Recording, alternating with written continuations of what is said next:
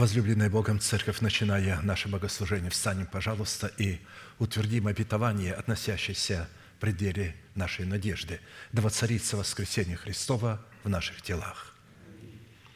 Хвала Тебе, о Боже мой!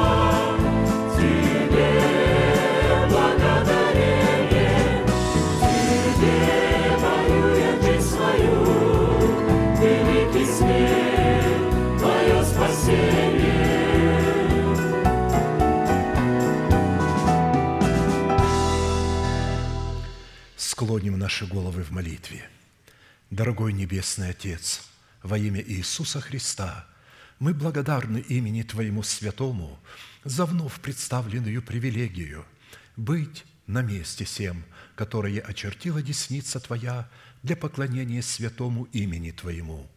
И ныне позволь наследию Твоему во имя крови завета подняться на вершины для нас недосягаемые и сокрушить всякое бремя и запинающий нас грех. Да будут прокляты в этом служении, как и прежде, все дела дьявола, болезни, нищета, преждевременная смерть, демоническая зависимость, всевозможные страхи, депрессии, разрушение, косность, невежество – все это да отступит от шатров святого народа Твоего. И ныне встань, Господи, на место покоя Твоего Ты и ковчег могущества Твоего. И да облекутся святые Твои спасением Твоим, и да возрадуются пред лицом Твоим. Дай нам больше от Духа Твоего, пропитай нас Духом Твоим святым, позволь нам найти светлое лицо Твое. Я представляю это служение в Твои божественные руки. Веди его рукою превознесенную. Великий Бог, Отец, Сын, Дух Святой. Аминь. Да благословит вас Господь, можете садиться.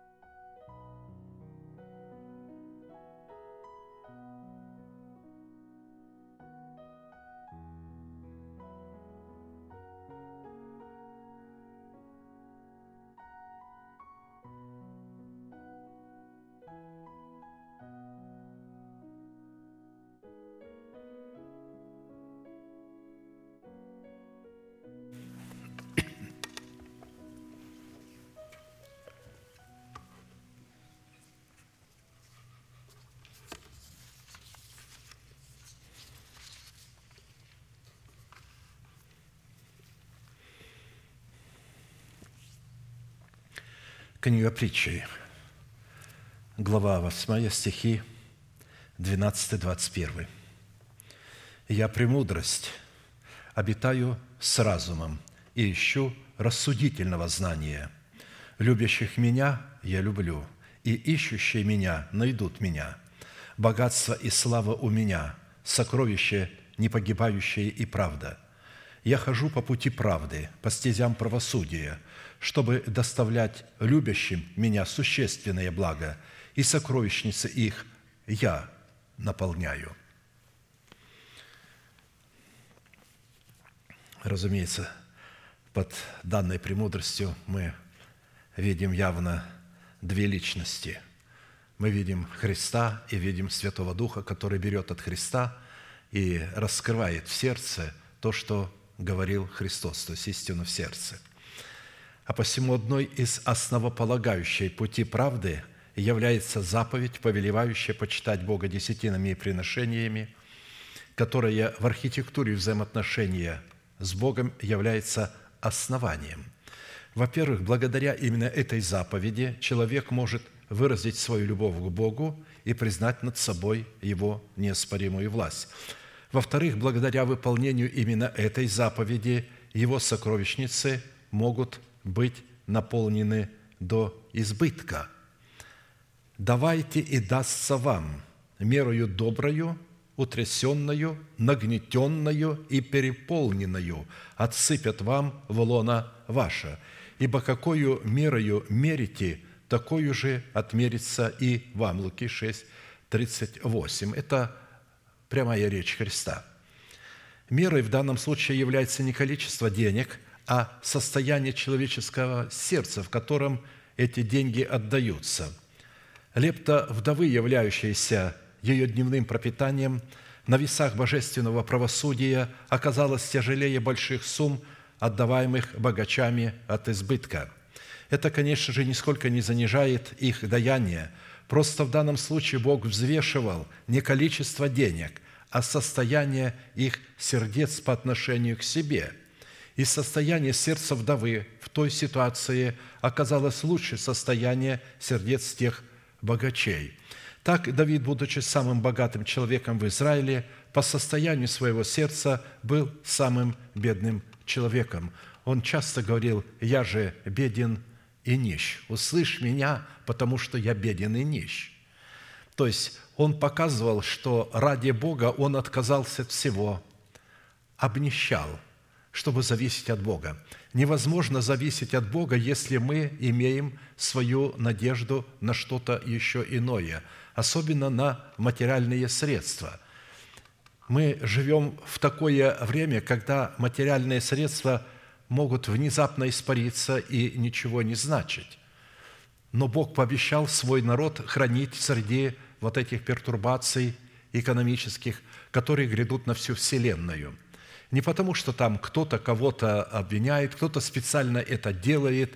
Разумеется, что за этим стоят какие-то а, темные э, силы, мировые организации, которые являются серыми кардиналами всех царей и всех президентов, которые являются пешкой на шахматной доске в их руках – но а, вот эти организации, эти люди являются пешкой на шахматной доске в руках Бога.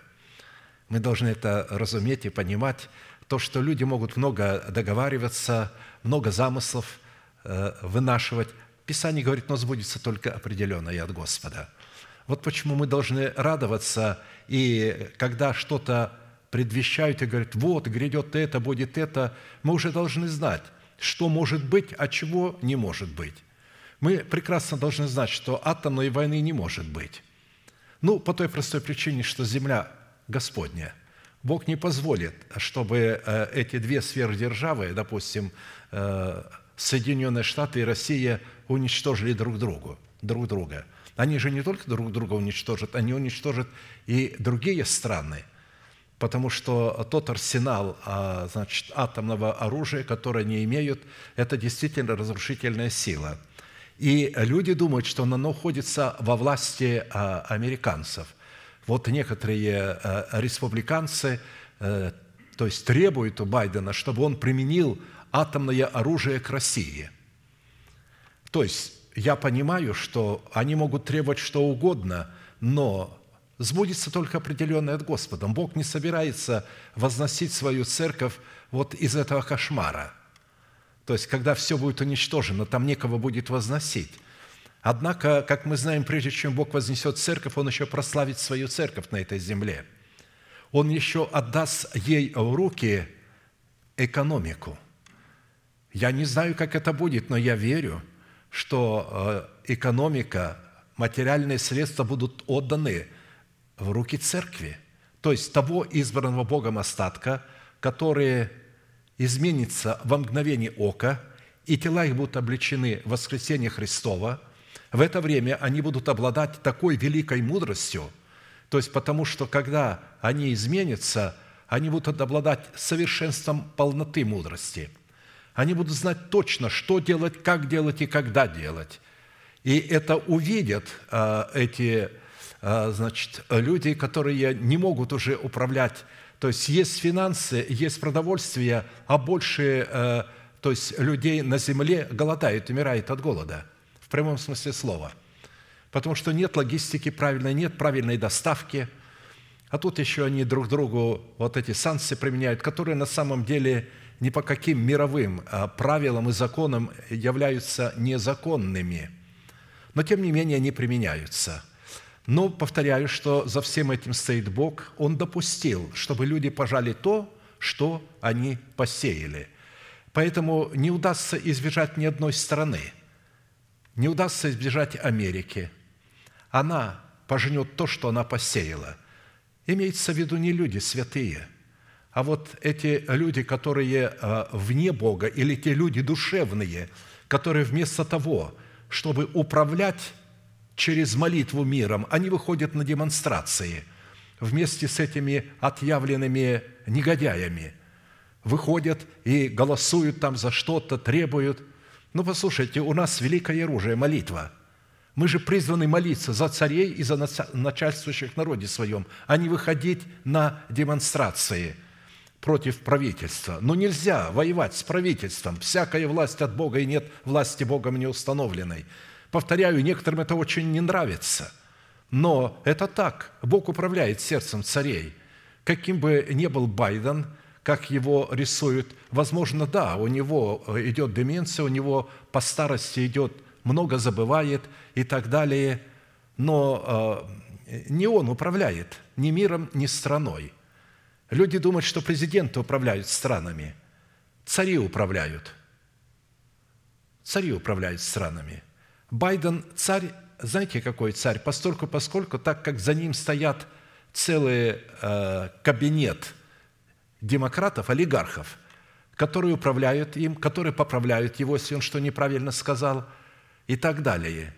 Но вот за другими президентами, хотя они являются президенты, они такие цари, за которыми никто не стоит, кроме Бога напрямую – да, на них пытаются воздействовать эти аллергические структуры э, э, банка, которые все управляют этим миром, но ими невозможно, невозможно царем управлять, если он действительно царь, если Бог поставил его царем. Невозможно в демократическом обществе, невозможно быть царем. Нужно, чтобы общество называлось демократическое, но чтобы оно было тоталитарным – то есть, чтобы один человек управлял, чтобы он указывал, что делать, чтобы он давал законы, а те только их разрабатывали. Поэтому не так много таких царей, а, будем говорить, на земле. Но суть не в этом. Я хочу, чтобы мы поняли, что Премуцис говорит, «Я обитаю с разумом еще рассудительного знания». Что такое рассудительное знание? Это когда мы умеем рассуждать а это рассуждение очень важная часть, которая бывает только у людей духовных. Душевные люди, они не рассуждают. Они думают, что они рассуждают, но у них нет рассудительности, потому что у них нет и любви Божией.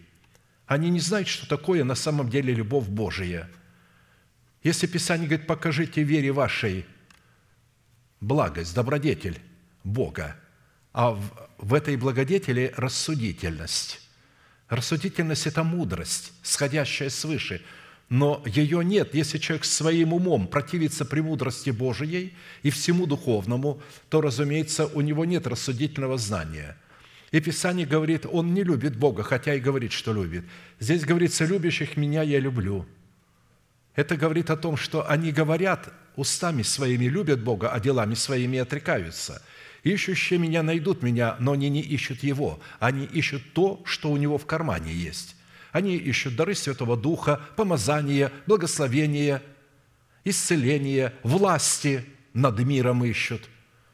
Они не ищут познания Бога, они не ищут дарителя, они не ищут помазующего, они не ищут благословляющего, поэтому они не могут найти Бога. И далее говорится, богатство слава у меня, сокровище – не погибающая правда. Речь идет о богатстве, которое нетленное. Здесь говорится сокровище не погибающее. Ведь все эти материальные блага сгорят. А вот Слово Божие – это великое богатство, которое мы слышим и принимаем. Оно пребывает вовек, оно не сгорит. Именно оно облечет нас через наше исповедание в нетление. Поэтому для того, чтобы ходить по пути правды и по стезям правосудия, по которым ходит Бог, или же премудрость, чтобы доставить любящим Его существенное благо и чтобы заполнить их сокровищницы вот этим Словом Своим, которое является великим богатством, нам необходимо что сделать в начале служения? Почтить Господа десятинами и приношениями.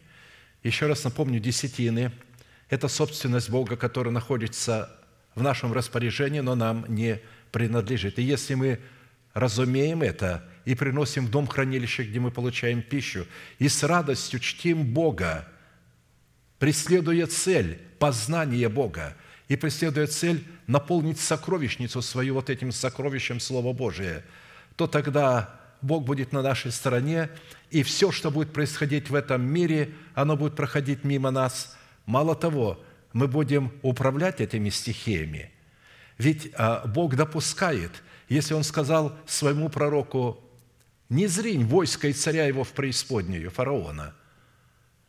То есть вы видите, кто не свергал фараона в преисподнюю? Извергал Божий пророк. Почему Бог не может это сделать сам? Потому что Бог на земле поставил человека, чтобы он управлял землей, не простого человека, человека, подобного себе. И вот эти подобные Богу человеки – это апостолы и пророки.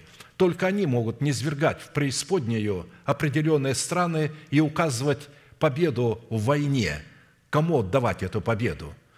Так что пророки знают, и апостолы, кому отдать победу в любой войне между любыми государствами – мы же со своей стороны, когда чтим Бога десятинами и приношениями и находимся в послушании благовествуемого слова, мы являемся участниками этого правления, потому что Бог не может изменить. Наступила жатва, конец веков, и поэтому мир будет все больше погружаться в пагубу, в войны, в революции, голод, эпидемии будут высвобождаться сильнее и сильнее, но в это время начнется светиться избранная Богом церковь. Болезни, те, которые будут касаться остальных людей, к ним не будут иметь отношения. Мы подходим уже к этому моменту. Если еще до этого эти болезни касались как мира, так и избранного Богом остатка, то мы подходим к тому времени, когда уже эти вирусы и эти болезни не будут иметь над нами власти. Но для этого нужно чтить Бога, десятинами и приношениями, этим самым свидетельствуя, «Господи, я Твоя десятина, я Твой начаток, и вот мое свидетельство, что я Тебя люблю, и я Тебя превозношу». Встанем, пожалуйста, и будем поклоняться Богу, потому что наше поклонение без служения, почтения Бога десятинами и приношениями вообще не будет являться поклонением. И поэтому радость должна переполнять наше сердце, если мы разумеем эту привилегию чтить Бога десятинами и приношениями разумно, понимая, рассуждая, что мы идем в это время по тому пути, по которому ходит Бог. Сказал Иисус, и будет вам дано по вере вашей. thank you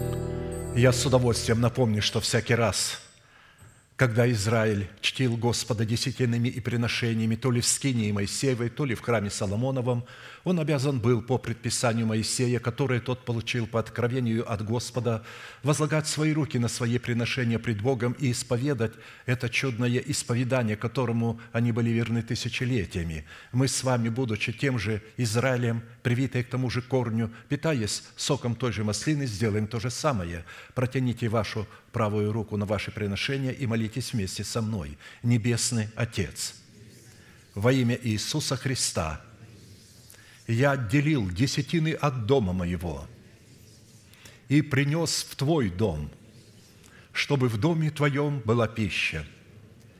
Я не отдаю в нечистоте, я не отдаю в печали, и я не отдаю для мертвого.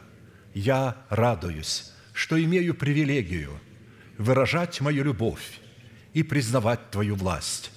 И ныне, согласно Твоего слова, я молю Тебя – прямо сейчас, да откроются Твои небесные окна, и да придет благословение Твое до избытка на Твой искупленный народ.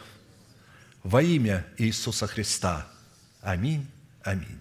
Да благословит вас Господь. Можете садиться.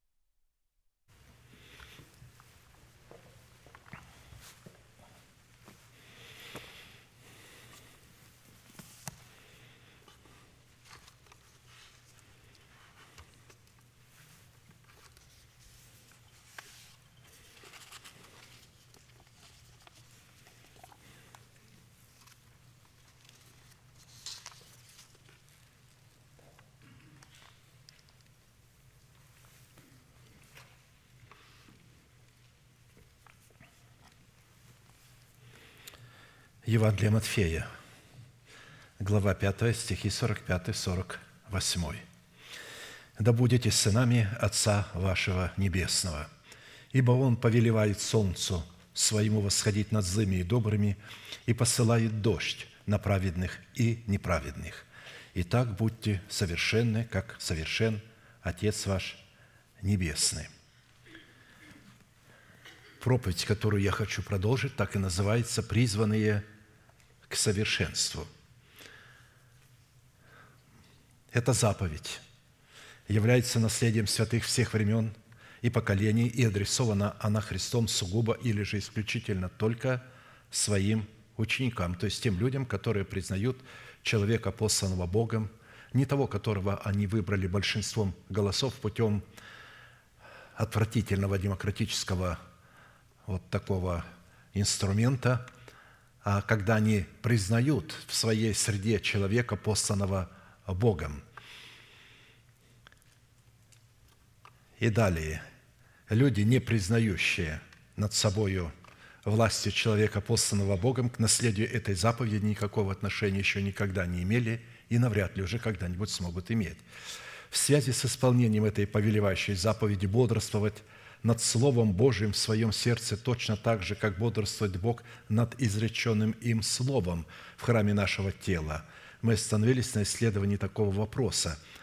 Какие конкретные цели призвана преследовать праведность Божия, с которой мы призваны соработать с Богом в нашем сердце?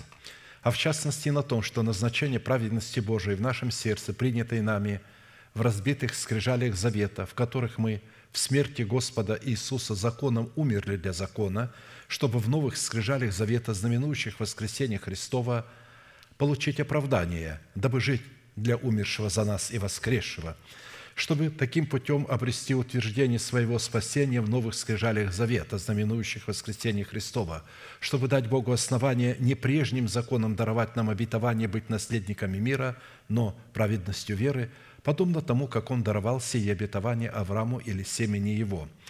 Ибо не законом даровано Аврааму или семени его обетование быть наследником мира, но праведностью веры. Римлянам 4, 13. А посему завет мира в сердце воина молитвы – это результат послушания его веры, вере Божией в словах посланников Бога, учитывая при этом, что вера Божия – это информация – исходящее из Слова Божия. Это не наши эмоции, это не то, что мы чувствуем или предполагаем, или как гадательно хотим что-то сделать. Нет, это очень ясное, четкое учение, которое передается нам, вера от слышания Слова Божия. Это информация, исходящая от слышания Божьего Слова. А наша вера – это повиновение вере Божией в этой информации – то есть всегда, когда говорится «вера наша», то это всегда повиновение истине благовествуемого слова, то есть вере Божией. Итак, по каким признакам следует испытывать самого себя на предмет владычества мира Божьего в нашем сердце, что идентифицирует нас как сынов Божьих и как святыню Господню? Мы знаем, что испытывать свое сердце на предмет владычества мира Божьего следует по способности быть миротворцем, что характеризует нас как сынов Божиих. Невозможно не иметь внутри состояния мира и быть миротворцем. Только люди, имеющие состояние мира, то есть или же которые сработают с Богом в завете мира, исполняя свою роль, чтобы дать Богу основание выполнить свою роль в завете мира – как написано, блаженные миротворцы, то есть благословенные миротворцы, ибо они будут наречены сынами Божьими. Матфея 5, 9. Вот это слово «будут наречены», то есть будут утверждены сынами Божьими. То есть так, что уже имя их никогда не изгладится из книги жизни. Поначалу имя наше записывается в книге жизни, когда мы заключаем с Богом завет в крещении водою. Но это формат залога – и если мы не будем выполнять свою роль в заключенном завете, то имена наши будут изглажены из книги жизни. Но если мы будем выполнять условия завета мира, и в нашем сердце придет состояние мира, а это плод, мы должны его взрастить, этот плод мира, то тогда мы будем наречены, то есть утверждены сынами Божьими.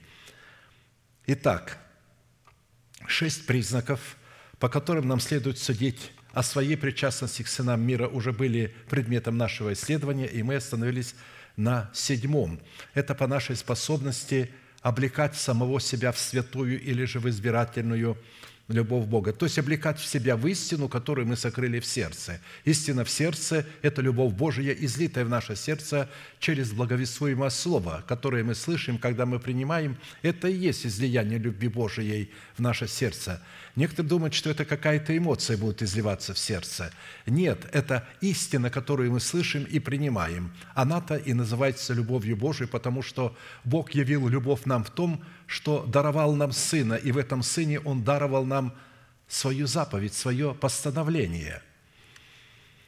Более же всего – облекитесь в любовь, которая есть совокупность совершенства, и да владычествует в сердцах ваших мир Божий, которому вы и призваны в одном теле, и будьте дружелюбны». То есть мир Божий может владычествовать только после того, когда мы облекаемся в любовь.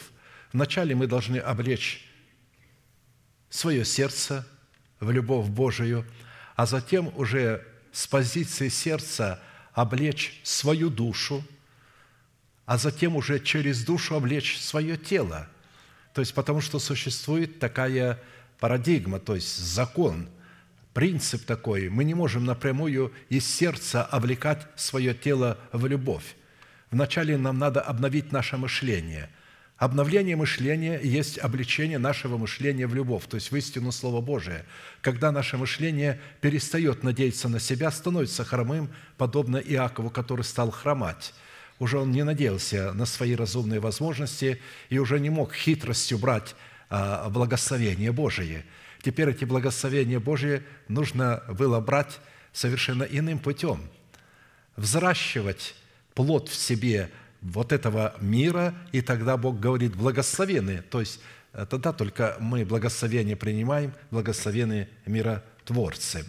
Итак, мы с вами уже отметили, что в Писании – святая или же избирательная любовь Бога Агапи представлена Духом Святым в свете семи неземных достоинств или составляющих через благовествуемое слово апостолов и пророков, которые по своей сути являются неизменными природными свойствами Бога. Это добродетель, рассудительность, воздержание, терпение, благочестие, братолюбие, любовь. 2 Петра 1, 2, 8. В определенном формате из семи имеющихся характеристик – добродетели, которые в своей совокупности определяют в нашем сердце благость Бога или сердце нашего Небесного Отца. Мы уже рассмотрели шесть свойств, которые мы призваны показывать в своей вере. И остановились на седьмом – это показывать в своей вере любовь Божию Агапи, исходящую из братолюбия. Из чего следует, что этот род любви следует показывать не миру и не для мира, а тем, которых возлюбил Бог во Христе Иисусе – хотя в основном душевные люди полагают, что они должны показывать и являть любовь для этого мира. Но Бог не давал Сына Своего за этот мир. Христос умер за церковь свою, Он предал себя за церковь свою. Таким образом, Он сделал ее достойной самого себя, очистив ее баню водную посредством слова, чтобы она была непорочна пред Ним в любви, то есть была вот непорочно в заповедях Божьих, в истине Слова Божия. И далее будем помнить, что данные семь свойств обуславливают собою состояние характера сердца нашего Небесного Отца.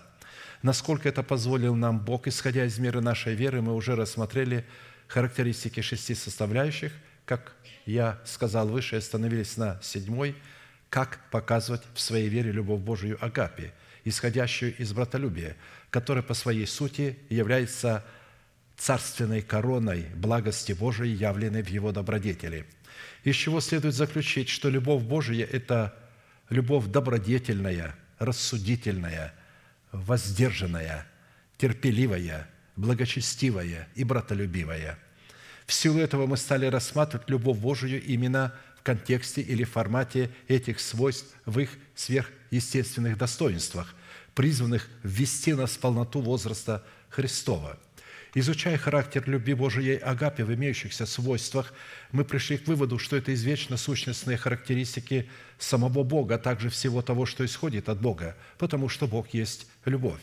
И такая любовь, исходящая из присущей Богу благости, определяется Писанием как совокупность всех имеющихся у Бога совершенств. Больше всего облекитесь в любовь, которая есть совокупность совершенства – то есть совокупность – это когда в один сосуд слито очень много составов. И вот когда они все вместе слитые, тогда это называется любовь, совершенство.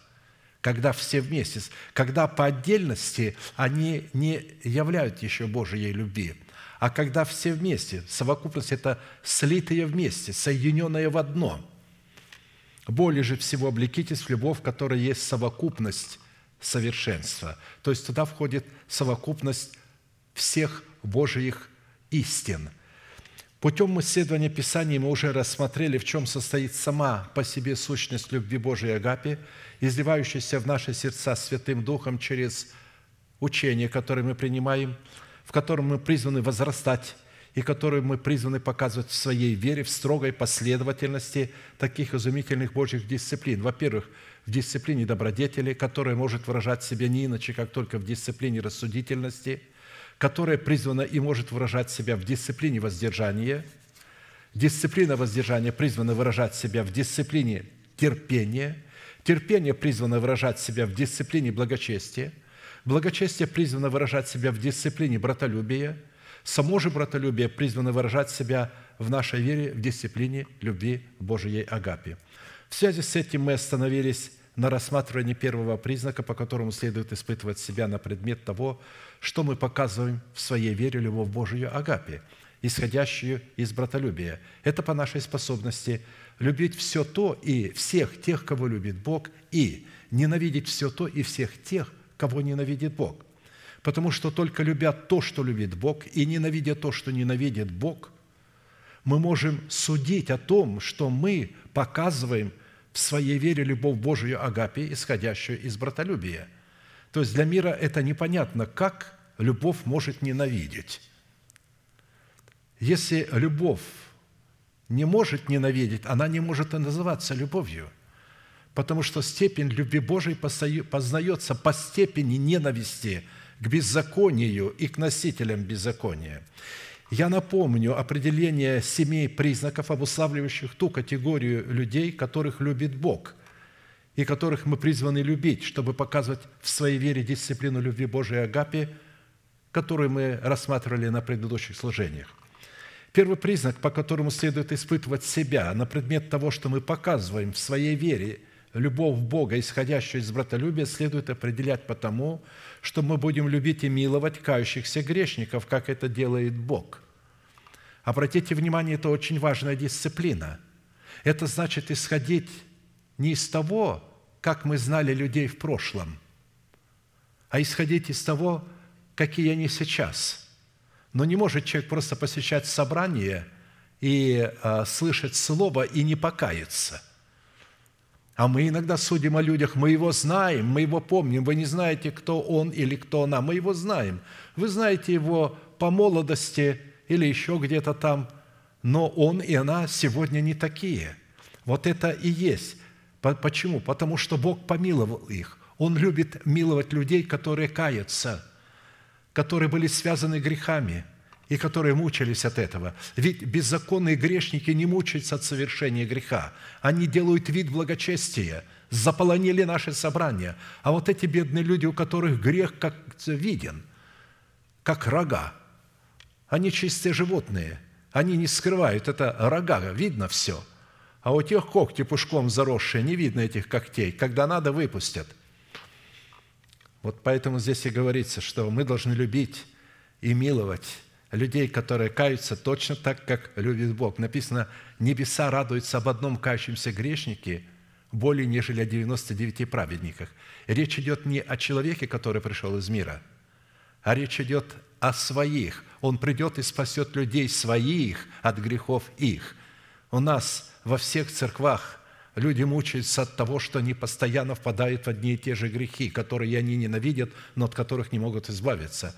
Вот от каких грехов Бог избавит их. И вот, когда они каются, то небеса приходят в восторг. Небеса приходят в восторг, потому что это победа. Это победа Христа над грехом в исповедании этих людей, когда они исповедуют грех. Я всякий раз, когда вижу перед собой человека, исповедующего грех – я вижу его героем. Ведь для того, чтобы прийти и открыть грех свой, нужно быть мужественным, сильным героем. Человек трус не откроет своего греха, а мужественный человек откроет. Я говорю, не пугайтесь, вы не себя вскрываете, вы вскрываете живущий в себе грех. Отделитесь от него, вскройте его – Потому что Бог любит, когда вы наступаете на выю этого греха через исповедание перед помазанником Бога. Второй признак, по которому следует испытывать себя на предмет того, что мы показываем в своей вере любовь Божию и агапе, исходящую из братолюбия, следует определять потому, что мы будем любить и миловать сироту, вдову и пришельца. То есть мы будем миловать тех людей, мы не обязаны миловать всех подряд в своем собрании, в котором мы находимся – а только тех людей, которые обладают состоянием сироты, потому что они умерли для дома своего отца, состоянием вдовы, потому что они умерли для царствующего греха в своем теле, который был их мужем, и для пришельца, который обладает состоянием, потому что он умер для своего народа, для своей национальности. И теперь он может воспринимать любую национальность и любить любую национальность. Если у вас есть ненависть какой-то национальности, запомните, неважно какой, если есть ненависть какой-то национальности, вы националисты. Это фашизм в его чистом виде. Не может таких людей быть в Церкви Божией. Мы должны любить все национальности, потому что мир сегодня, раньше он создавал ненависть к евреям. По всему миру ненавидели евреев. Сейчас по всему миру ненавидят русских. За этим стоит дьявол. Почему? Потому что именно Россия мешает этому гегемону прийти к власти. Я не имею в виду Америку, которая хочет быть гегемоном. Я имею в виду те скрытые силы, темные силы, которые хотят выдвинуть на мировой престол человека греха и сына погибели на территории бывшей Римской империи, то есть Западная Европа, Евросоюз. В-третьих, признак, по которому следует испытывать себя на предмет того, что мы показываем в своей вере любовь Божию агапе, исходящую из братолюбия, следует определять потому, что мы будем любить правду и суд в их носителях. В-четвертых, признак, по которому следует испытывать себя на предмет того, что мы показываем в своей вере Любовь Бога, исходящую из братолюбия, следует определять потому, что мы будем любить святой народ, которому мы имеем причастие, который находится в руке Бога и припал к стопам Его, чтобы внимать Его словам.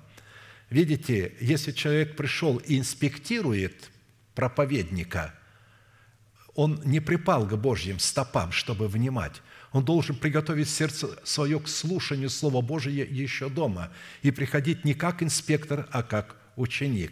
И поэтому вот таких людей, которые приготавливают сердце свое, свое к слушанию Слова Божия, мы призваны любить. Поэтому они припали к стопам Бога, они ценят Слово Божие больше всего, что есть в этом мире – Пятый признак, по которому следует испытывать себя, что мы показываем в своей вере любовь Бога, исходящую из братолюбия, это потому, что мы будем отверзать очи слепым, восстанавливать согбенных и любить праведных, идущих путем правды. Шестая составляющая признак, по которому следует испытывать себя на предмет того, что мы показываем в своей вере любовь Бога, исходящую из братолюбия, следует определять потому, что мы будем любить врата Сиона. Ну, вратами Сиона является невеста Христова, избранный Богом остаток или добродетельная жена, обладающая статусом тесных врат. Седьмой признак, по которому следует испытывать себя, что мы показываем в своей вере любовь Бога, исходящую из братолюбия, следует определять, потому что мы будем любить доброхотно дающего. То есть доброхотно дающего любит Бог, следовательно, и мы должны любить доброхотно дающего – Исходя из того, что Бог возлюбил правду и возненавидел беззаконие, уровень любви Божией, исходящий из нашего сердца, в братолюбии призван определяться по уровню нашей ненависти к носителям нечестия и беззакония. Так как три признака, что и кого ненавидит Бог, уже были предметом нашего исследования, обратимся к четвертому признаку. Я напомню лишь определение этих первых трех признаков. Первый признак, по которому следует испытывать себя, что мы показываем – в своей вере любовь Бога, исходящую из братолюбия, следует определять по нашей ненависти к людям, ненавидящим Господа. Если человек говорит, что любит Бога, а ненавидит брата, которого видит, он лжец, и нет в нем неправды. Всякий ненавидящий брата своего есть человека-убийца. Второй признак, по которому следует испытывать себя на предмет, что мы показываем в своей вере любовь Бога, исходящую из братолюбия, следует – определят потому, что мы, подобно Богу, будем ненавидеть все то, что не является святым, и будем отделять его от всего святого. Третий признак, по которому следует испытывать себя, что мы показываем в своей вере любовь Божию Агапе, в братолюбии, следует определять потому, что мы, подобно Богу, будем ненавидеть такой народ, который не научился клясться именем Бога «Жив Господь» перед которым я стою, не поколеблюсь во веки и веки. Четвертый признак, по которому следует испытывать себя на предмет того, что мы показываем в своей вере любовь Божию, агапе, исходящую из братолюбия, следует определять потому, что мы, подобно Богу, будем ненавидеть тех людей, которые будут садить рощи из каких-либо дерев и ставить себе столб при жертвеннике.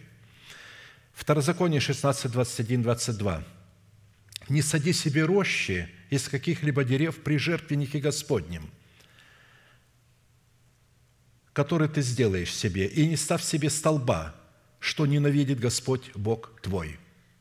Нам известно, что образом нашего жертвенника, на котором мы призваны возносить жертвы в предмете наших молитв, является состояние нашего сердца, которое обуславливается мотивами нашего сердца, преследующими цели и интересы воли Божией – Дело в том, что у хананских народов рощи при жертвенниках и столбы, вырезанные в образе божества Астарты, указывали на принадлежность их жертвенников к Ваалам и Астартам.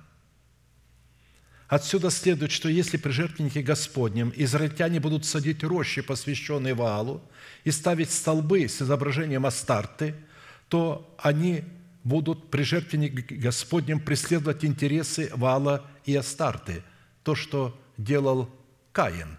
Там не было буквальной рощи, не было буквального столба, но в сердце его был этот стол.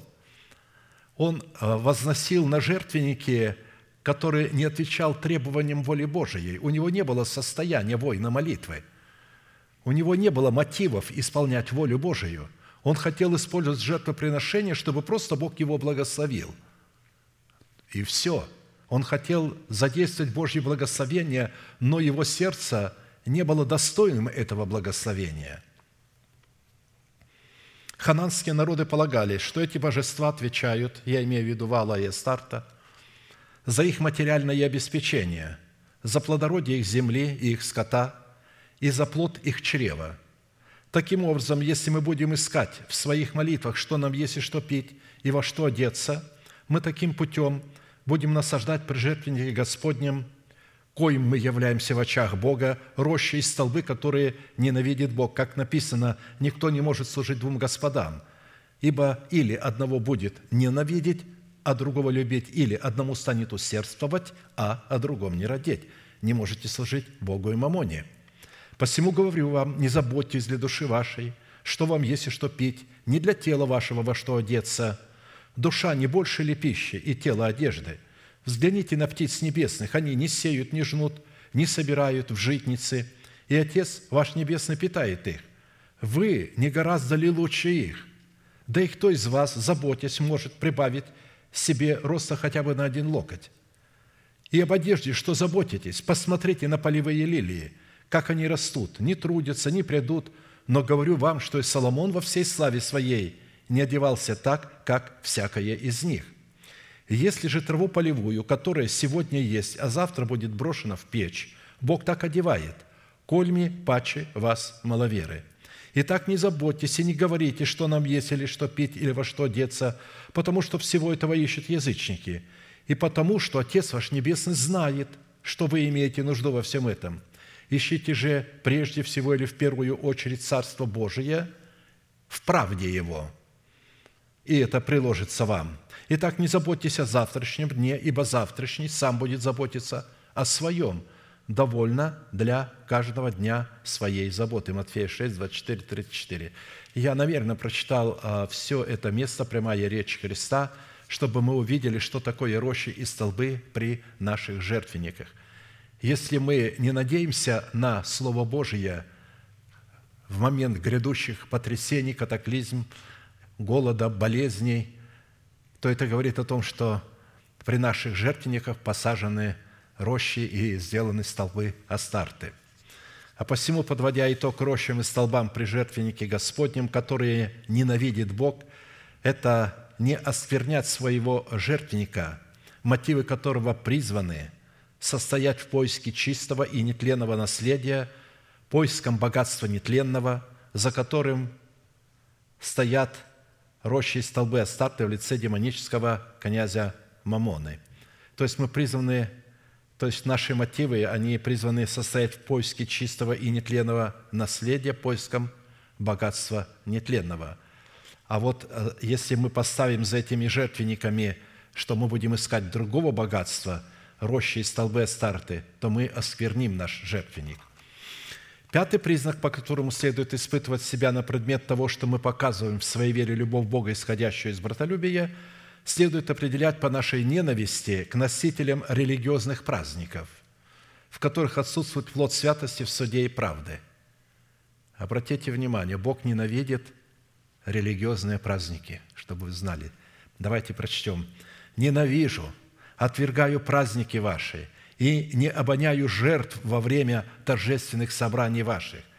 Если возносите мне все сожжения и хлебное приношение, я не приму их, и не презрю на благодарственную жертву источных тельцов ваших. Удали от меня шум песней твоих, ибо звука гуслей твоих я не буду слушать. Пусть, как вода течет суд, и правда, как сильный поток». То есть праздники Божьи должны были представлять правду и суд, чтобы она текла, как сильный поток – но если они просто праздник ради праздника, Пасха просто ради Пасхи. Вот сегодня Пасха или там сегодня воскресение Христова один раз в году. Ведь все эти религиозные праздники, которые с помпой такой, к ним готовятся, а, пышность сделают. Я помню эту пышность, и у меня всегда была на сердце смерть, трагедия. Я всегда приходил домой и говорил, Боже, почему так? Почему на эти праздники – пасхальные праздники, на время хлебопреломления. Почему так все смертью смердит у меня внутри, когда я вот нахожусь? Я долго не мог этого разуметь, пока Господь не открыл мне. И когда Он мне открыл, тогда я совершенно стал другим. Во время этих же праздников, которые праздновали, я был уже свободен, потому что я эти праздники праздновал каждый день. Каждый день. Я вам рассказывал как-то, а, а, я пришел, значит, в собрании, закончилось собрание, я подошел к одному брату и говорю, Христос воскрес. А он говорит, а сегодня не Пасха. Я подошел к другому, говорю, Христос воскрес. А он говорит, за, за дурака принимаешь. Святые люди, пятидесятники, крещенные Духом Святым. Я их поздравляю, говорю, Христос воскрес, а он говорит, ты меня за дурака принимаешь. Третьему сказал, он мне э, улыбнулся, говорит, не на того напал. Хорошо, я пришел на работу, я работал фотографом. Ко мне подошла первая женщина, я ее знал, она была моей клиенткой. Она э, неверующая, будем по-нашему говорить. Может, как-то она там знакома с Богом. Она подошла ко мне, и я ее поприветствовал, сказал ей, «Христос воскрес!» Она тут же мне ответила, «Воистину воскрес!» А потом говорит, а почему вы мне э, поздравляете? Ведь сегодня не Пасха. А я говорю, знаете что? Вы же знаете, кто я такой? Ну да, знаю. Так вот, говорю, в своем собрании я несколько человек поздравил, и никто мне не ответил, что он истинно воскрес. Вы первые, кто ответил, что он истинно воскрес. Я же говорю, он же не воскрес только в этот день, он же вообще воскрес. Но она говорит, в общем, да, логически, да. А потом она мне говорит, ну, логически тогда можно каждый день говорить «Христос воскрес» и «Воистину воскрес». Я говорю, вы правы. Вот поэтому я испытал. То есть вы обратите внимание, почему Бог ненавидит эти праздники, почему ненавидит вот эти песни, шум песней, говорит, удали от меня. Пусть как вода течет суд и правда, как сильный поток. Если нету правосудия в церкви, если в церкви кланы а, а, родственные, если в церкви групп, группы по а, такие вот собираются группки, которые приглашают друг друга, и уже туда никто не может проникнуть, другой. То есть у них нету там Божьего суда. Пусть как вода течет суд и правда, как сильный поток. Итак, праздники Господни содержат в себе клятвенные обетования Бога в предмете чистого и нетленного наследия, которые призваны стать достоянием и состоянием нашего сердца. Это должно быть постоянное состояние нашего сердца, эти праздники. А так как они не были состоянием у народа израильского, а только в определенные дни они это делали, а правду не исполняли и суд, он сказал, «Я ненавижу ваши праздники, не обоняю жертв во время торжественных собраний ваших». Таким образом, отсутствие в своем сердце внутреннего содержания праздников Господних, преследующих собою исполнение совершенной воли Бога, состоящей в воздвижении в нашем теле державы нетления и облекающих собою наше тело в нетление – возбуждают против нас палящий гнев Бога, так как не сводят на нет Его искупления, которое содержится в праздниках Господних, которое призвано быть постоянством, состоянием в нашем сердце, которое мы должны исповедовать каждый день, облекая самого себя в державу нетления. Таким образом, празднование праздников Господних прежде всего призвано было являть собою состояние нашего праведного сердца – во время нашего поклонения Богу в Духе и истине, в котором мы могли бы выносить приговор суда правды как над врагом, живущим в нашем теле, так и над врагом, живущим вне нашего тела, дающему Богу основание презреть на нас своим благоволением, чтобы явить ненависть Бога к носителям праздников, которые перестали быть празднествами Господними из-за отсутствия их подлинной сути в сердце – в достоинстве клятвенных обетований Бога, нам следует разорвать отношения с людьми и обществами, у которых праздники Господни лишены своего внутреннего содержания, которое должно выражаться в состоянии сердца, и которые мы должны прекратить праздновать так, как празднуют их религиозное сообщество. Первая церковь никогда не праздновала эти праздники. Никогда. Шестой признак, по которому следует испытывать себя на предмет того, что мы показываем в своей вере любовь Божию, исходящую из братолюбия, следует определять по нашей ненависти к людям и обществам, кадящим во время своего поклонения иным богам. «Я посылал к вам всех рабов моих пророков и посылал с раннего утра, чтобы сказать, не делайте этого мерзкого дела, которое я ненавижу – но они не слушали и не преклонили ухо своего, чтобы обратиться от своего нечестия, не кадить иным богам». Иеремия 44, 4, 5. «Само по себе кождение обуславливается сжиганием благовонного состава, призванного защищать нас от смерти при вхождении в святилище пред лице Господне. И приведет Аарон тельца в жертву за грех за себя, и очистит себя и дом свой, и заколет тельца в жертву за грех за себя, и возьмет горящих угольев полную кадильницу жертвенника, который пред лицем Господним благовонного, мелкой солченого курения полные горсти, и внесет за завесу, и положит курение на огонь пред лицом Господним, и облако курения покроет крышку, которая над ковчегом откровения, дабы ему не умереть. То есть, если человек входит в присутствие Господне и не принесет вот этого благовонно мелко истолченного состава, Бог его убьет. Образом кождения, производящим собою благовонное облако пред лицом Господним, которое призвано защищать нас от смерти, указывает на свидетельство нашего пребывания во Христе, в котором Бог не видит нашего тления в лице ветхого человека, живущего в нашем теле, потому что это облако благовонное представляло Христа. И мы должны представить Богу доказательство, что мы находимся во Христе. Мы должны приходить к Нему во имя Иисуса Христа и должны во Христе видеть себя и исповедать это пред лицом Божьим.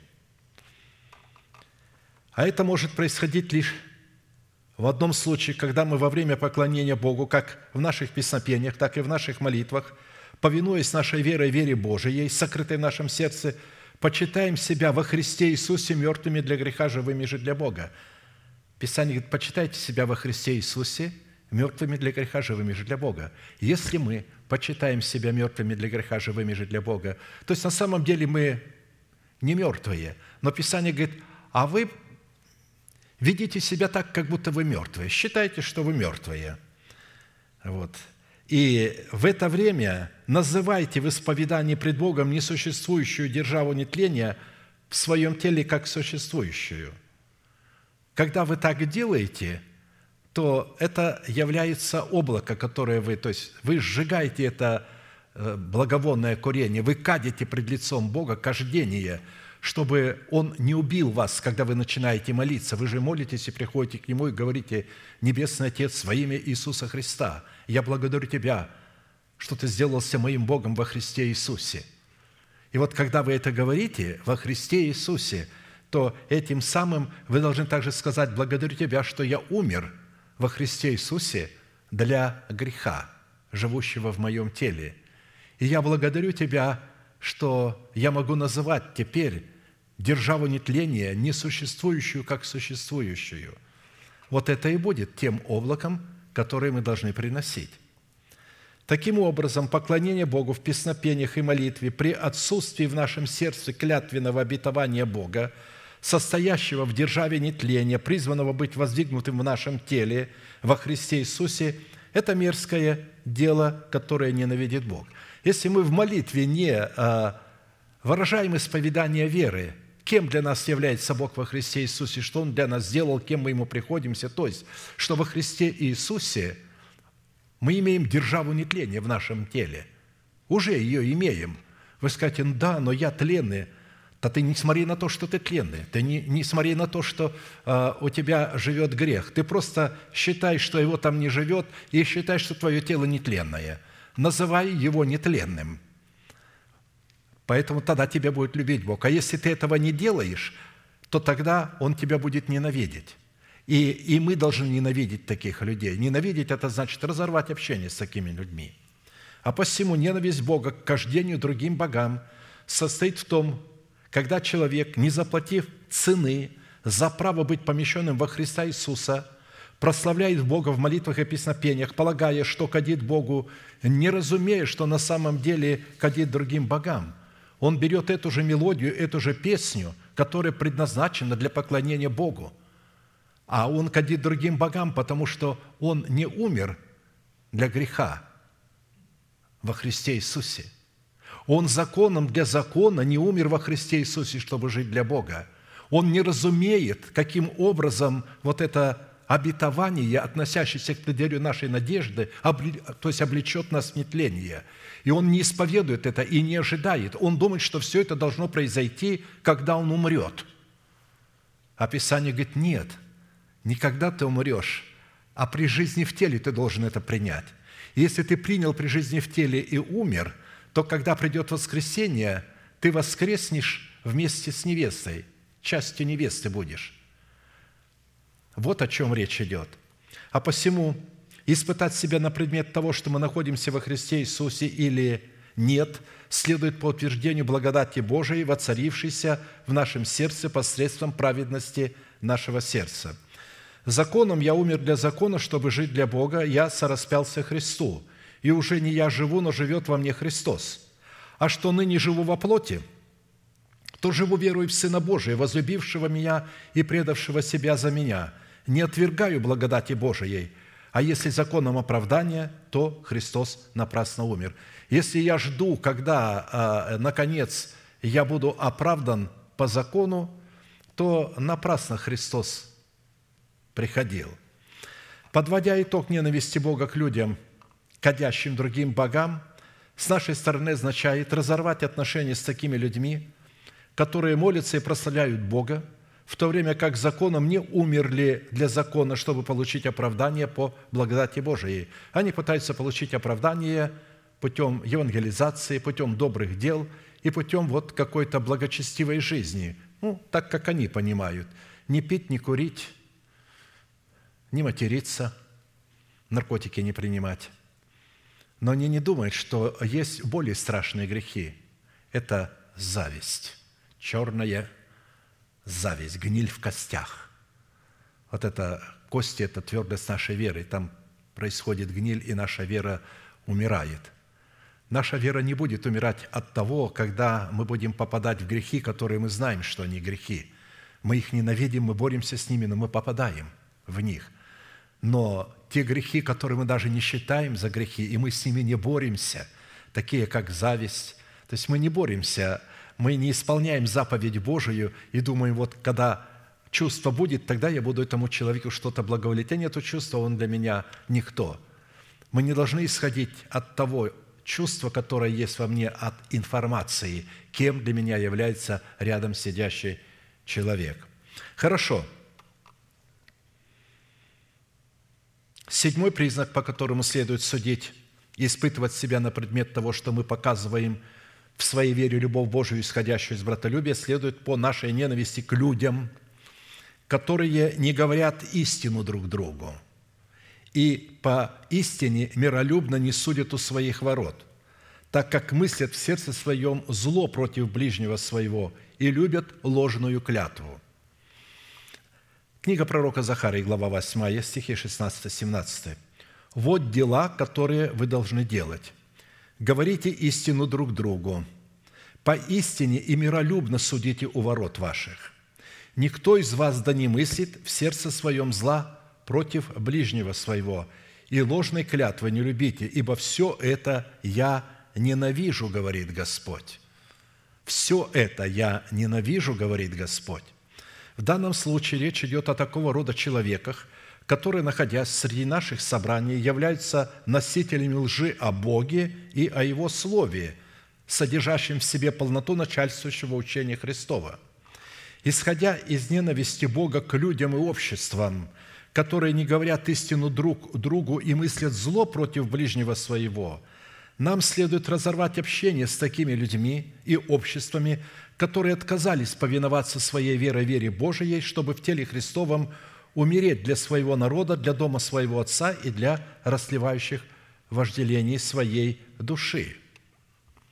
Итак, давайте посмотрим в первом признаке, по которому следует испытывать себя, что мы показываем в своей вере любовь Бога, исходящую из братолюбия, мы, в свою очередь, рассмотрели эти семь признаков, по которым следует определять, кого любит Бог, и семь признаков, кого ненавидит Бог. А теперь давайте к второму признаку обратимся. В первом признаке было семь признаков, кого любит Бог, и семь признаков, кого ненавидит Бог. Второй признак, по которому следует испытывать себя, что мы показываем в своей вере любовь Бога, исходящую из братолюбия, следует по наличию проявления нами этой любви в 14 неземных свойствах плода правды, взращенного нами в едеме нашего доброго сердца – у меня были люди, которые подходили мне, ко мне и говорили, я ухожу из церкви, потому что я а, не вижу это нормальным, когда вы приводите 7-8 э, признаков. Какая голова это может... Дайте нам один какой-то признак, который мы могли бы исполнять. А я говорю, а 2-3 уже все, нет, это, это много. А вот 14 признаков.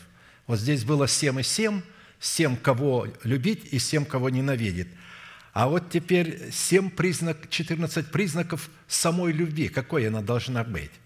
И самое восхитительное, что эти 14 свойств плода правды, по которым следует испытывать себя на предмет показания в своей вере любви Божией и Агапе, растворены друг в друге, исходят друг из друга, дополняют друг друга, уравновешивают собой друг друга и идентифицируют собою пред Богом истинность друг друга. То есть не может, чтобы одного свойства было меньше, а другого больше. Они слитые в одно. Но у каждого есть свое лицо, и Писание показало эти лица.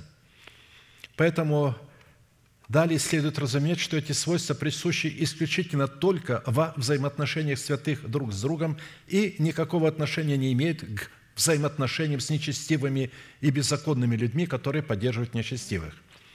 1 Коринфянам 13, 4, 12. То есть они это читают – но они говорят, а как? Здесь вот 14 свойств. Они не хотят их разбирать, 14 свойств. Дайте какое-то одно. Мы не можем, когда ты приводишь столько много э, признаков, столько много составляющих. Давайте посмотрим. Любовь долготерпит, милосердствует, любовь не завидует, не превозносится, не гордится, не бесчинствует, не ищет своего, не раздражается, не мыслит зла, не радуется неправде, а сорадуется истине, все покрывает, всему верит, всего надеется, все переносит. Любовь никогда не перестает, хотя и пророчества прекратятся, и языки умолкнут, и знания упразднится. Ибо мы отчасти знаем и отчасти пророчествуем. Когда же настанет совершенное, тогда то, что отчасти прекратится – когда я был младенцем, по-младенчески говорил, по-младенчески мыслил, по-младенчески рассуждал. А когда стал мужем, оставил младенческое. Теперь, когда мы оставили младенческое, мы видим, да, когда же настанет совершенно, то то, что отчасти прекратится. А когда стал мужем, то оставил младенческое. Теперь мы видим во младенчестве как бы сквозь тусклое стекло гадательно, тогда же, когда станем совершенными лицом к лицу. Теперь во младенчестве знаю я отчасти, в совершенстве, тогда познаю подобно, как я познан. Итак, давайте еще раз повторим эти 14 свойств, которые мы должны показывать в своей вере – Любовь долготерпит, любовь милосердствует, любовь не завидует, любовь не превозносится, любовь не гордится, любовь не бесчинствует, любовь не ищет своего, любовь не раздражается, любовь не мыслит зла, любовь не радуется неправде, а сорадуется истине, любовь все покрывает, любовь всему верит, любовь всего надеется и любовь все переносит.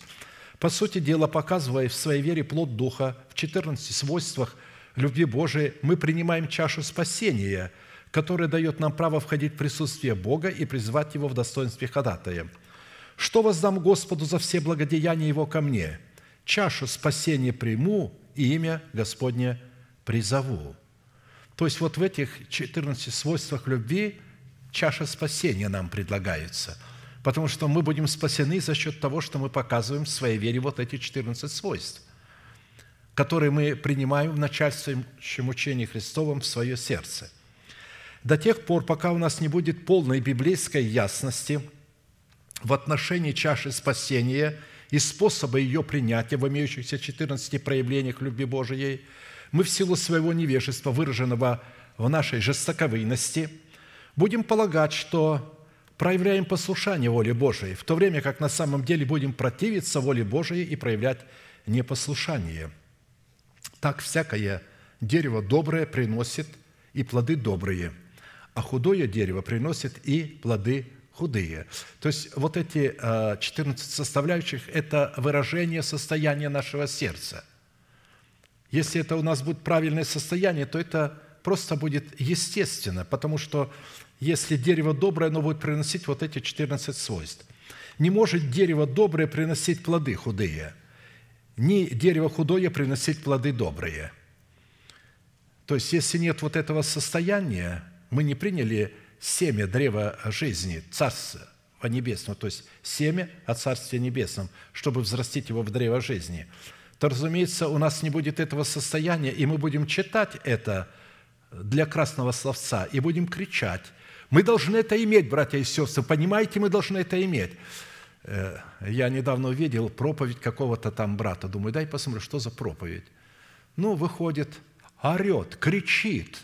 Мы должны, мы должны. Но он не поясняет, во-первых, что это такое, что мы должны. Он даже не поясняет, потому что он этого не знает. Ну и все так сидят вот за счет вот этой э, умения, э, значит, голосом орать, кричать, э, вот, люди привлекают души и уходят из собрания пустыми, думая, что наполненные, а на самом деле уходят пустыми, потому что нету э, там семени Царства Небесного, которое выросло бы в древо жизни. Всякое дерево, не приносящее плода доброго, срубают и бросают в огонь. Итак, по плодам их узнаете их. Не всякий, говорящий мне, Господи, Господи, войдет в Царство Небесное, но исполняющий волю Отца Моего Небесного.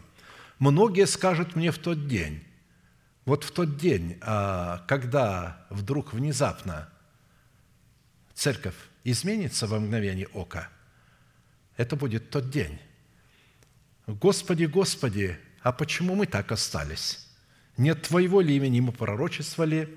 Не Твоим ли именем бесов изгоняли? Не Твоим ли именем многие чудеса творили? И тогда объявлю им, я никогда не знал вас. Отойдите от меня, делающие беззаконие. Они делали добрые дела. Они раздавали имение свое нищим. Но они не понимали, что Бог им не повелевал этого – Бог им повелел одну вещь, одно призвание – совлечь в себя ветхого человека, обновить свое мышление и затем за счет обновленного мышления начать облекать себя в нового человека или же в святую и избирательную любовь. То есть облекать себя, показывать, выражать вот эту любовь Божию. Даже неосмысленное непослушание воли Божией означает, что мы призываем уже не имя Господа, а имя автора первого бунта – в лице павшего Херувима, называя его Господом и приписывая непринадлежащие ему атрибуты божества. В Писании слово «спасение» противоположно, противоположное и противопоставлено слову «погибель». И чтобы испытать себя на предмет того, приняли мы чашу спасения или же только полагаем, что приняли, в то время как находимся в состоянии погибели, следует по испытанию самого себя в том, показываем ли мы в своей вере 14 свойств любви Божией, или же опираемся на практику евангелизации и на практику сверхъестественных проявлений. Потому что плод Духа в 14 проявлениях любви Божией – это образ плода древа жизни, в который мы призваны обречь наше тело при соработе с обетованиями Бога и Святым Духом, который открывает значимость всякой истины и всякого обетования в нашем сердце – и наличие плода древа жизни, обусловленного в данном месте Писания в 14 проявлениях любви Божией, следует испытывать по определенным составляющим, которые находятся в чудном равновесии между собою, подтверждая собою истинность друг друга. Смотрите, чтобы кто кому не воздавал злом за зло, но всегда ищите добра и друг другу, и всем. Всегда радуйтесь, непрестанно молитесь, за все благодарите, ибо такова о вас воля Божия во Христе Иисусе. Духа не угошайте, пророчество не уничижайте, все испытывайте, хорошего держитесь. Удерживайтесь от всякого рода зла. Сам же Бог мира да осветит вас во всей полноте, и ваш дух, и душа, и тело во всей целости, да сохранятся без порока в пришествии Господа нашего Иисуса Христа. Верен призывающий вас, который и сотворит сие. 1 Фессалоникийцам 5, 15, 24. В данном месте Писания представлены роли Бога и человека в нашей соработе с истиной освящения и со Святым Духом. Если мы выполним свою часть работы, тогда Бог обязуется выполнить свою часть работы, чтобы осветить нас во всей полноте так, чтобы наш дух, душа и тело могли сохраниться без порока в пришествии Господа нашего Иисуса Христа. То есть они будут обладать состоянием, которое будет выражать себя вот в этих 14 проявлениях. При этом под полнотой нашего освящения, которое включает наш дух, нашу душу и наше тело, следует разуметь воцарение Христова в нашем теле. В противном случае в нашем теле сохранится порог тления, греха и смерти. Наша роль в освящении нашего духа, души и тела представлена в данном месте в десяти составляющих, которые подчеркивают изумительный порядок святости. И именно вот эти десять составляющих будут являть состояние – а когда мы будем иметь состояние, то тогда мы обязательно проявим это состояние в этих 14 свойствах. Никому не воздавать злом за зло, всегда искать добра друг другу и всем, всегда радоваться, непрестанно молиться, за все благодарить, духа не угошать, пророчество не уничижать, испытывать, что благоугодно Богу, держаться хорошего и удерживаться от всякого рода зла. Практически суть всякого освящения состоит в отделении чистого от нечистого и в отделении святого от несвятого. Так как чистое не всегда святое, в то время как святое всегда чистое. Это мы можем наблюдать в выборе жертвы для всесожжения. Все овцы по своей природе являются чистыми животными, но святой становится только та беспорочная овца, которая отделяется от стада для жертвоприношения. Там могут быть коростовые, э, не с, с членами, не, с, не, не сораздельными какими-то, больные, слепые, э, прокаженные. Вот. Да, нечистые, но не больные. Мы не можем больное Э, э, слепое, хромое приносить Господу. Надо выбрать такую овцу, которая была бы во всех э, сферах совершенной. Итак, первая часть повеления – это никому не воздавать злом за зло. Следует сразу отметить, что речь идет о таких врагах, с которыми нам позволено общаться и соприкасаться. А посему повеление никому не воздавать злом за зло означает не мстить за себя, но дать место гневу Божию – не мстите за себя, возлюбленные, но дайте место гневу Божию, ибо написано «Мне отвечение, я воздам, говорит Господь». Итак, если враг твой голоден, накорми его, если жаждет, напой его, ибо делая сие, ты соберешь ему на голову горящее уголье. Не будь побежден злом, но побеждай зло добром». Римлянам 12, 19, 21. Это те враги, с которыми нам позволено общаться. Здесь речь идет только об этих врагах, а, что вот здесь те враги, нечестивые, беззаконные, а, им мы должны воздавать злом за зло, чтобы мы понимали. Мы должны с ними разорвать отношения. Но есть враги, а, допустим, которые наши домашние, этот мир, душевные люди, но они еще не возросли. И, и вот к ним мы должны относиться с уважением, переносить их. Вторая часть повеления – это всегда искать добра друг другу и всем – Усилия, затраченные в поисках, искать добра друг другу и всем – это уникальная составляющая нашего освящения. Однако невозможно искать добра друг другу и всем, не разумея того, что Писание называет добром, а что злом. Итак, кто разумеет делать добро и не делает тому грех. Иакова 4,17. Итак, что такое добро? Добро – это все то, что исходит от Бога и приводит к Богу. Раскрывая человеку, кем для него является Бог – что сделал для него Бог, как смотрит на него Бог и что ждет от него Бог. Вот что является добром. Вот этого мы должны искать добра друг другу и всем. Я как-то вам говорил, а, я однажды был приглашен а, а, значит, к министру КГБ, то есть ну, в нашей республике. И он спросил меня, значит, как, как я его представляю, как я на него смотрю. Ну, я сказал, я на вас смотрю как на человека, которому Бог дал власть, ибо нет власти Богом не установленной. Вы человек, который не доверяет своему начальству и своим подчиненным. Вы одинокий. И нам по Писанию приказано за вас молиться, чтобы вы могли исполнять свою работу – во-вторых, я смотрю на вас просто как на человека, на творение Божие. И в-третьих, как на погибшего грешника, которому нужно спасение. И молюсь о вас. А, а у него глаза повлажнели, он соскочил, стал жать мне руку и говорит, «Ваше благородие, ваше благородие, я в жизни не встречал благородия. Я думал, что оно только в литературе, в романах, но я наконец-то встретил действительно человека – которого можно называть «Ваше благородие». То есть а, а, в это время, когда я говорил, я почувствовал прямом смысле физически, почувствовал даже не то, что внутри, а физически меня объяла любовь к этому человеку, когда я сказал, и я почувствовал присутствие Святого Духа. Разумеется, он в моих глазах, а то есть и в моем лице увидел благородство Христа – Потому что когда вы э, действуете по Слову Божию, люди могут видеть это в ваших глазах, не похоть, а видеть вот это вот действительно благородство.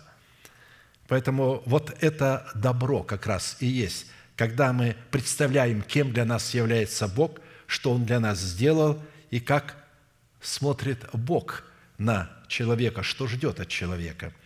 Третья часть повеления – это всегда радоваться. Всегда радоваться – это постоянно молиться или же всегда пребывать в Боге. Это одно и то же.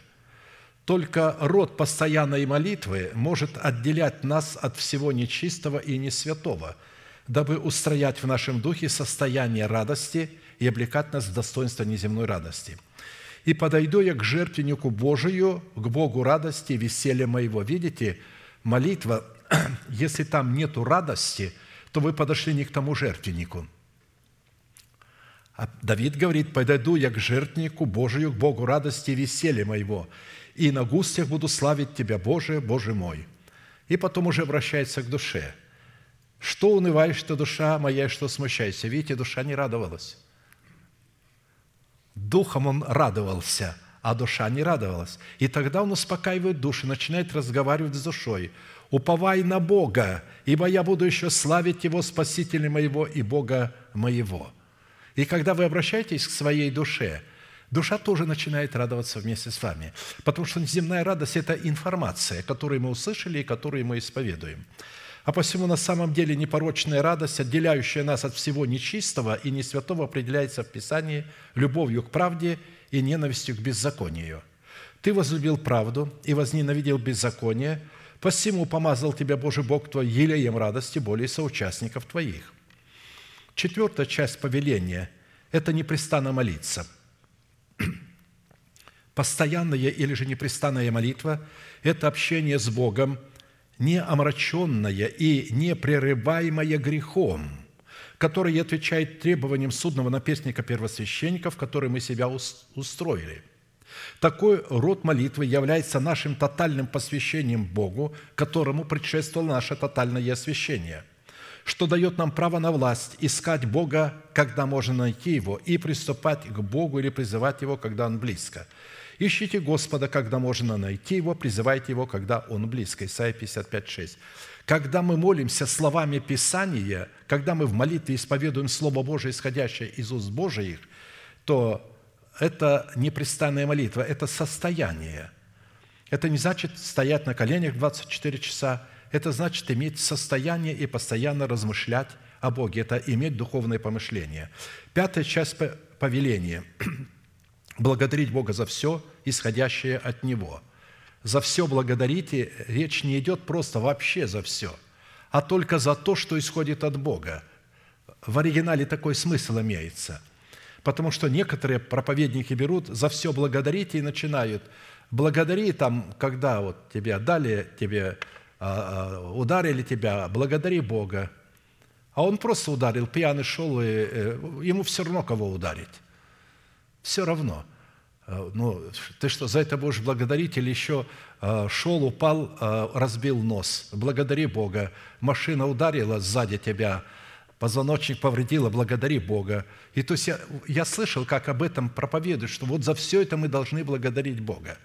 Нет, смысл имеет в виду благодарить Бога за все исходящее от Него – или с благодарением открывать свои желания пред Богом. От Него исходит только доброе.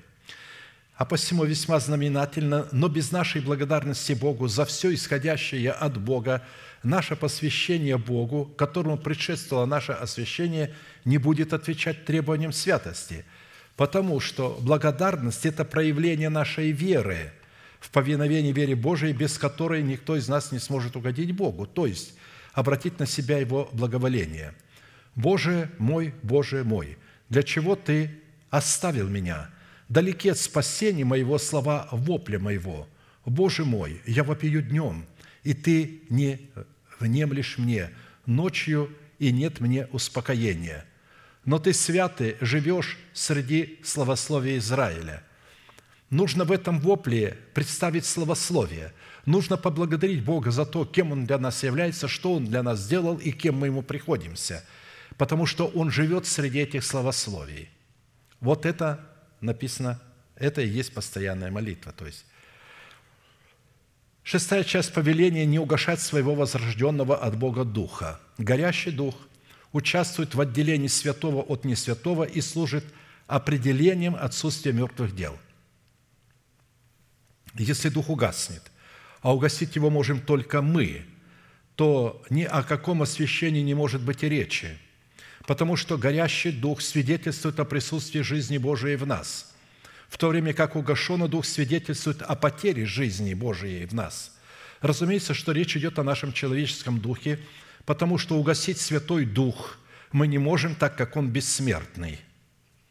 Светильник Господень Дух человека, испытывающий все глубины сердца – я слышал, как проповедники проповедуют «не угашайте Дух», это «не угашайте Святого Духа вашими грехами». Вы вашими грехами угасите свой Дух. Дух Святой бессмертный, Он просто вас оставит, вы его не угасите. Неразумные же сказали мудрым, дайте нам вашего масла, потому что светильники наши гаснут. Видите, не Дух Святой гаснет, Он есть свет и останется светом, а наш светильник может гаснуть, если в нашем сердце, в сосуде нашего сердца не будет елея, то есть того слова, которое мы слышали и не приняли его, потому что мы его не понимали. Потому что елей в сердце – это только то слово, которое мы не понимаем, но принимаем до тех пор, пока Дух Святой откроет его значимость. Для нас важно, что тот, кто говорит это слово, поставлен Богом и говорит тайны Божии.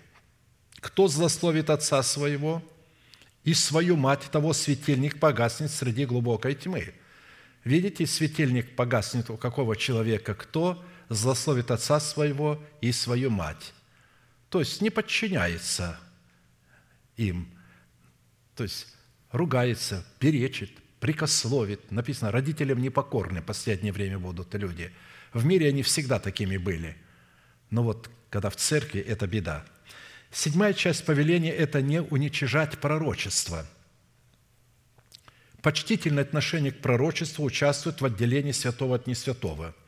«Я сослужитель тебе и братьям твоим, имеющим свидетельство Иисусова, Богу поклонись, ибо свидетельство Иисусова есть дух пророчества». Откровение 19.10.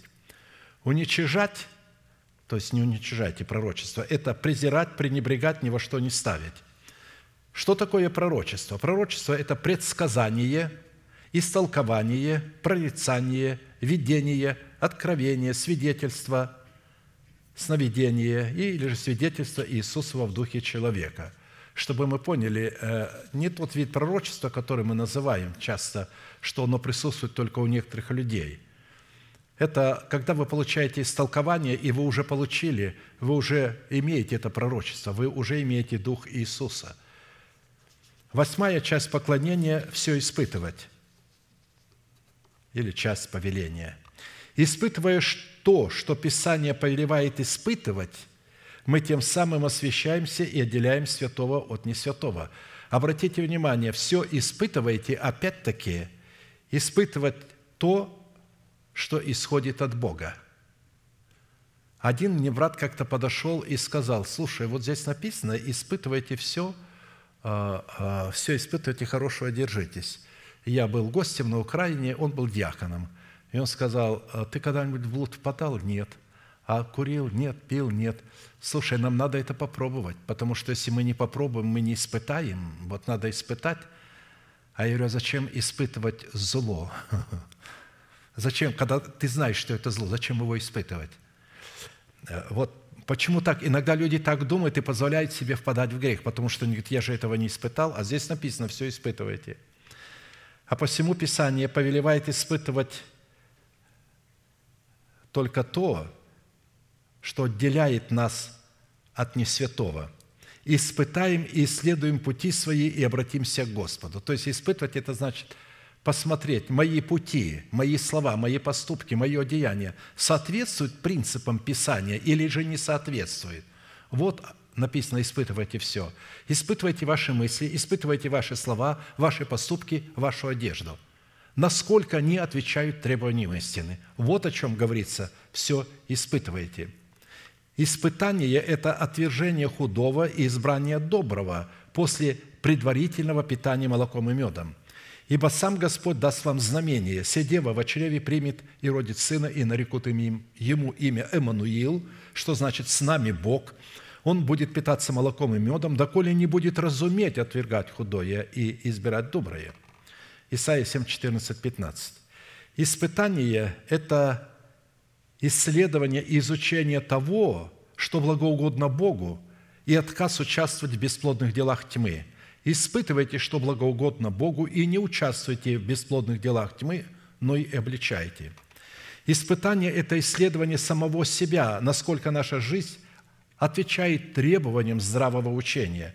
Испытывайте самих себя, в вере ли вы, самих себя исследуйте, или вы не знаете самих себя, что Иисус Христос вас – Разве только вы не то, чем должны быть. Аминь. Склоним наши колено, кому невозможно наши головы, будем молиться, и да благословит нас Господь в том слове, которое мы слышали. Все желающие бросить вызов своим страстям и своим похотям, вызов болезни, вызов всем страхам, вы можете прийти, выйти сюда к алтарю, мы будем за вас молиться – и Дух Святой даст вам новую надежду, откроет для вас новые возможности. Да благословит, благословит нас Господь. Аминь. Amen.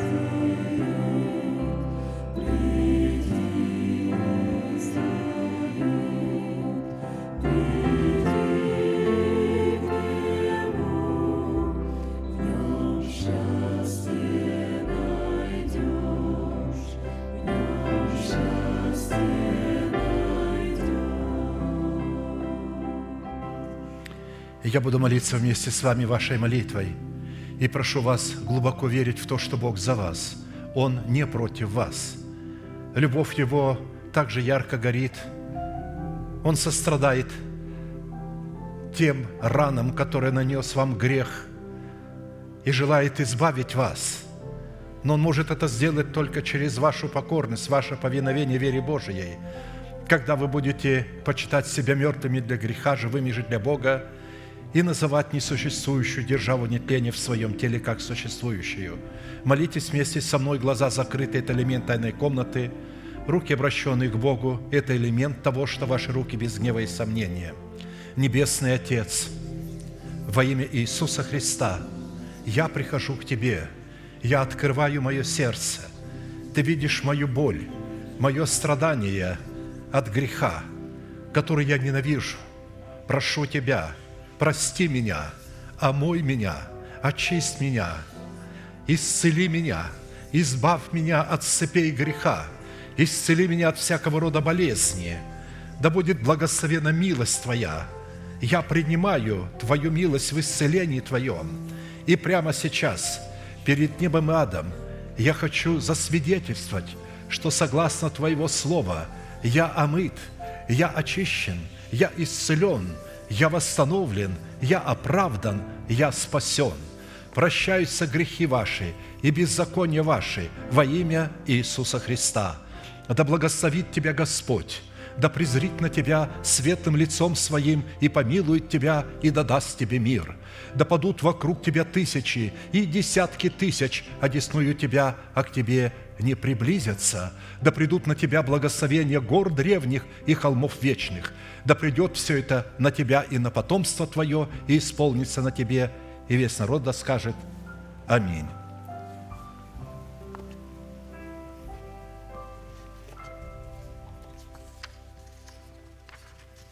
А теперь, прежде чем мы прогласим наш неизменный манифест, я хочу вызвать сюда Рувим Федерер и Джанет Виби.